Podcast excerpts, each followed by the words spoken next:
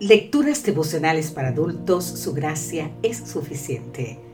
Cortesía del Departamento de Comunicaciones de la Iglesia Dentista del Séptimo Día Gascue en Santo Domingo, capital de la República Dominicana.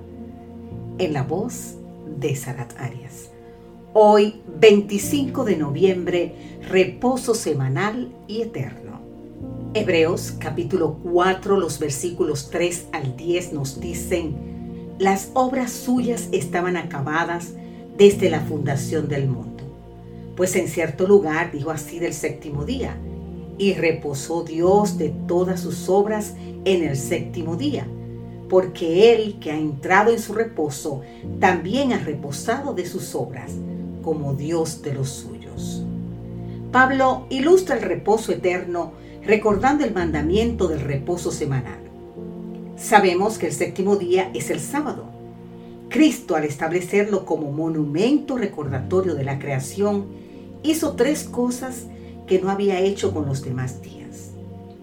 El séptimo día terminó Dios lo que había hecho, descansó.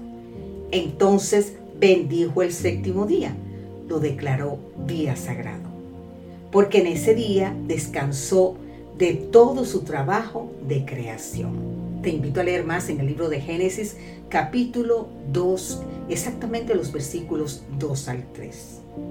Por un lado, el reposo de Dios al concluir su obra creadora y por otro lado, el reposo de su pueblo celebrando la creación y adorando al Creador. Si el pueblo no entra en este reposo, desobedece el mandato del Señor. Ese cesar del trabajo, de parte del hombre es para encontrarse de manera íntima con aquel que cesó de su obra creadora. Y este encuentro de reposo y adoración es anticipo del reposo eterno.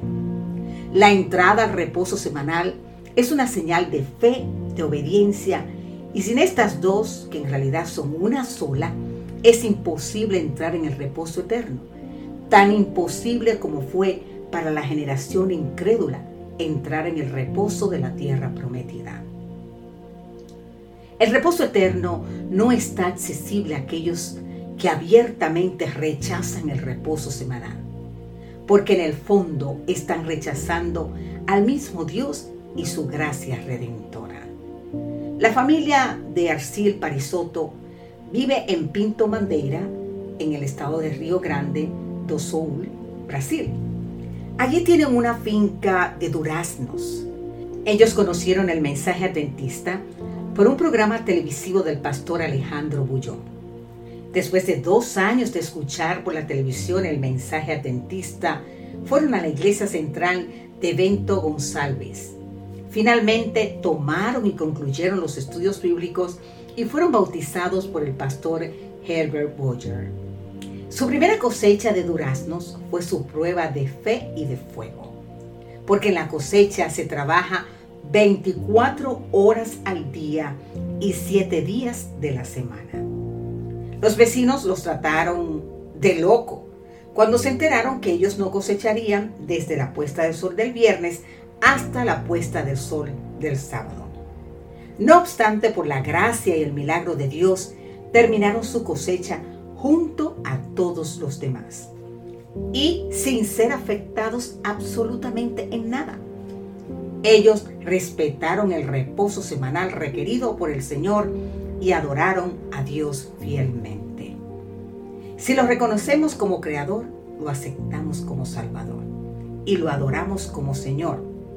Pronto lo recibiremos como nuestro restaurador. Porque quienes viven aquí en el reposo semanal ¿sabes qué? En breve entrarán en el reposo eterno. Que Dios hoy te bendiga en gran manera.